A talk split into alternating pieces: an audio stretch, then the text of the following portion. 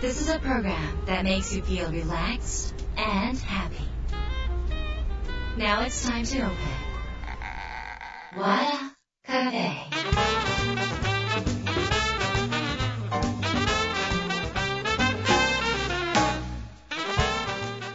和田カフェのオーナー和田博美ですやる気満々の人もちょっと明日が憂鬱な人も明日笑っていけるよう今夜もワクワクお届けします改めましてこんばんは和田博美ですえー、と10月最後の週末ということで、えーハロウィンですね。あの私は東京に住んでいますので、えーまあハロウィンの気配っていうのがね、まあ、外国の方も多いのでね周りにね。あの気配をちょっと感じやすいんですけれどもハロウィンってもともと日本になかったイベントですよね。だからその本来のそのハロウィンのイベントの意味は知らずにただの仮想大会と思ってね あのやって楽しむっていう感じだと思うんですが、えー日本のものではなかったとしてもそうやって定期的に、えーはちゃめちゃになるとか思いっきり楽しむとか例えばケーキを食べるタイミングがあるとかお酒を飲めるタイミングがあるとかっていう風にお祭りは、えーたくさんあった方がやっぱりなんか私たちやっぱりワクワクして楽しいのでなんかそういうイベントごとはねなんかこう海外のじゃないとかねなんかかぼちゃくり抜いてわかんないしとかじゃなくてまあ楽しめるものは意味が分かってなくても楽しんだ方がすごくいいのかなっていう風に、えー思ってます。えーただねコロナの影響で、まあ、イベントの形式もすごく変わってきたのであの多分ね私の周りでは街には人行ってると思います人は少なくなったとしてもまだまだその、え8時までお店が開くようになってお酒も出せて8時までなくなってからはやっぱり東京は街に人がどんどんどんどん増えてますのでそのそういう意味ではハロウィンも夜は短いかもしれないけど瞬間的にバッと人が出てくるような気配はしています。あの昔、私たちもあの仮装で、えハロウィンで会社で仮装したことがありましてとにかくその仮装は奇抜なものじゃなくって、えその辺にいる人の仮装がしたいっていうことでそのなんかこうお姫様になるとかねドラクラになるとかねお化けになるとかねゾンビになるとかではなくって、えー、とその時の我々のテーマは秋葉原のオタクっていうのがテーマでそれでまあみんなで、えー秋葉原のオタクの変装をしたんですけどその時に、えースタッフ全員打ち合わせなく全員が統一したものがチェックのシャツでしたね。で何そのイメージみたいなねなんかみんなチェックのシャツ着てるのかみたいな感じでもうチェックのシャツどうなのって感じだったんですが、まあ、そのオタクの人にはごめんなさい、オタクのオタクでもオタクの人はねオタクの人が日本作ってるっていうかテクノロジーを作ってますからね。その元々はビル・ゲイツもオタクと言われてますからあのオタク文化最高なわけですよ。それがカルチャーがねそこから生まれるわけなのでなので別にあのなんかイエーイオタクってやったわけじゃなくってちょっとなってみたかったと。でそういうことでちょっと大受けしたあのみんなで楽しんだハロウィンっていうのがありました、えー皆さんもねあのちょっとこじんまりでも構わないので楽しめることがあったらぜひ楽しんでみてください。さて今週も番組に届いた相談メールをご紹介します。和田博美の和田カフェ。どうぞ最後まで楽しんでいってください。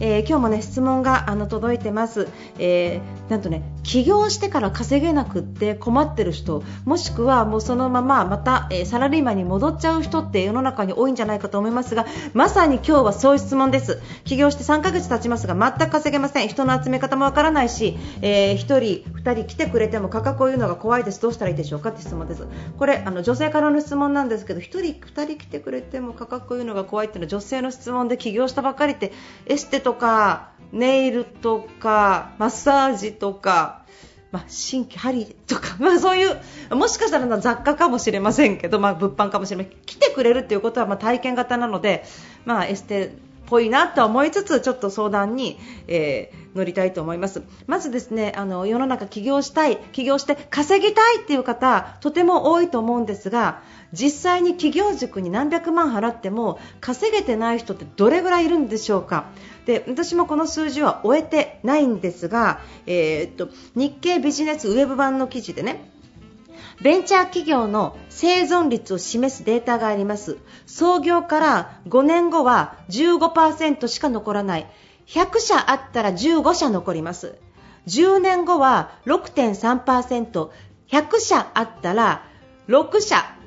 残ります。そしてなんと20年後は0.3%一社も残ってないじゃんみたいなそういう感じなんです、えー、私、えー、会社やってえー、この手帳が17年になりますがこの手帳を出す1年前から会社やってますから、えー、なんと会社もう18年、えー、起業して続いてます。私、もうちょっとで0.3%に入りそうなんですけれどもその私から、え、稼ぎ続けることっていうものをねアドバイスさせていただきます。まずね皆さんじゃあ今日1万円稼いできてくださいって言ったらどうやって稼ぎます？誰に売る？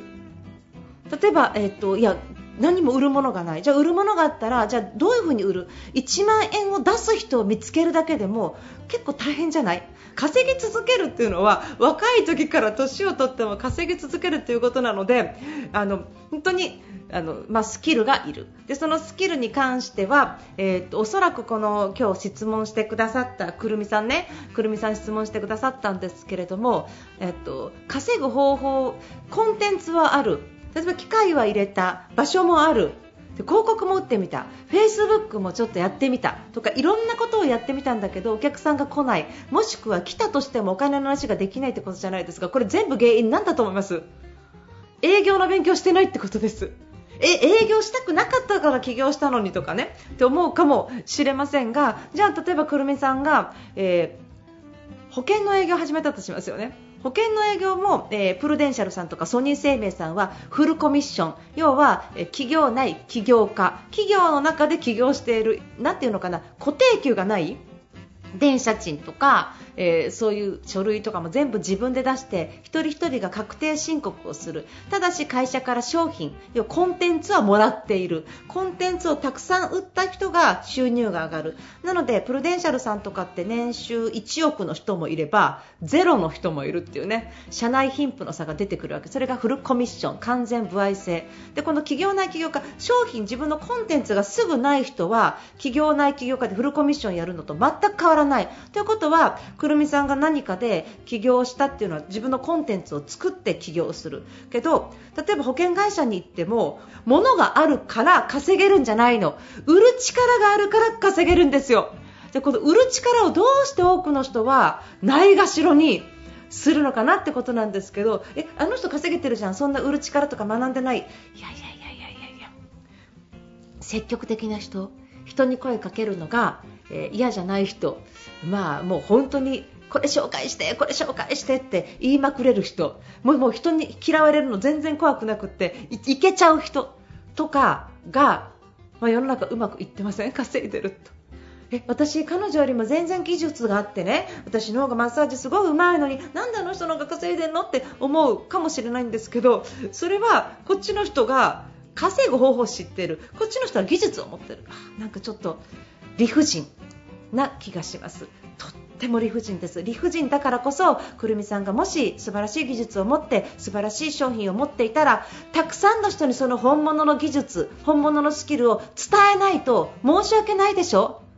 だからそのくるみさんに身につけていただきたいのは稼ぎスキルあの、まあ、売れる力ですね。で売れる力をどうやって身につけるのかということをまず、えーと、人に声をかけることを躊躇しないようにする。でそのあなんか人に声をかけるのを躊躇するなじゃなくていい商品は本当に本当に美味しいもの今手元に私チョコレートありますけどうわお茶美味しいなと思ったら本当に本当にこれ美味しいと思ったらこれ誰に言いたい？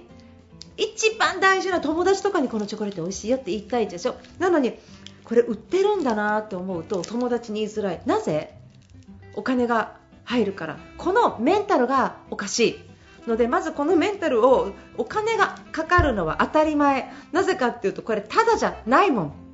なのでいいものだからお金がかかるっていうことをまず頭に置く。そしていいものは大事な人に伝えたい。そして大事な人がいやなんかいいよ私お金かかるんだったらえー、友達なのに金取んのみたいな言われたらなんかごめんねって私もビジネスなんでとかね仕事なんでって。でもそれお金もらった何倍の価値をあなたに提供するからって。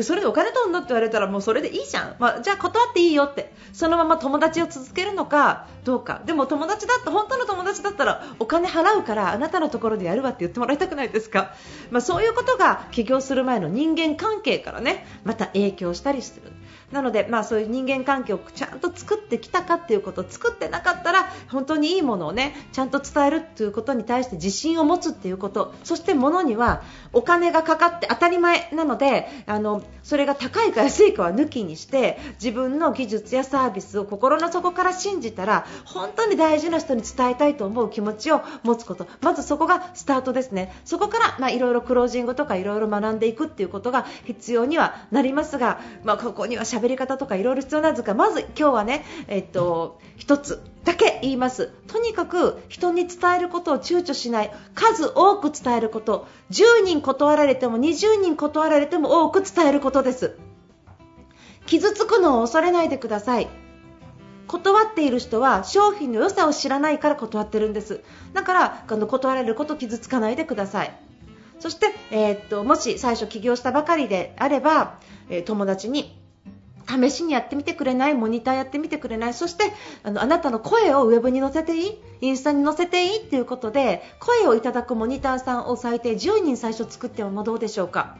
そこからもしあなたの商品が良ければ口コミが広がるかもしれません。最初から多く稼ごうとかバーンと行こうとかじゃなくって周りからドミノ倒しみたいに周りから幸せにして積み上げていくことそしてそれを楽しいな楽しいなって思うことそういうことからぜひ始めていただければいいスタートがもっといいスタートが切れると思いますのでぜひ頑張ってください。この話題はですね結構悩んでる方が多いので私の YouTube でもこの、え質問をね動画で流してます。でまたシリーズにしていきますのでラジオでもお話しするかもしれませんが YouTube で稼ぐ方法についてシリーズ化していきますのでぜひ和田ひろみチャンネルでご覧になっていただければと思います。よろしくお願いします。ます。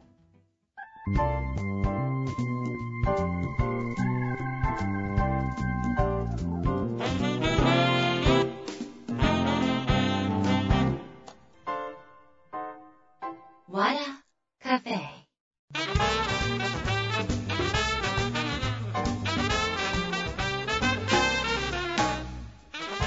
ひろみの和田カフェいかがでしたか？えーとですね、私12月1日に、えー、宝塚星組の演出家中村さんと、えー、コラボセミナーをやるんです。え宝塚の人とコラボセミナーって一体どういうことかと思いますが、えー、こちら主催が中小機構さんですね。中小機構さんが主催されておりまして、えー、私が、えーと、その1日をねちょっと、えー、プロデュースをしながら、え回していくっていうね。中小機構さんと私の、えーと、コラボセミナーにゲストに中村さんが来るようなイメージの方がちょっと、え伝わりやすいかなっていうふに思います、えこのねテーマがですねもうもう次世代女性リーダーもう女性リーダー作るぞと。でもこれね女性リーダー作ってるっていうのはむちゃむちゃこれから大事ですから企業も個人も。なぜかっていうと女性がお金を持つ時代が来るからです。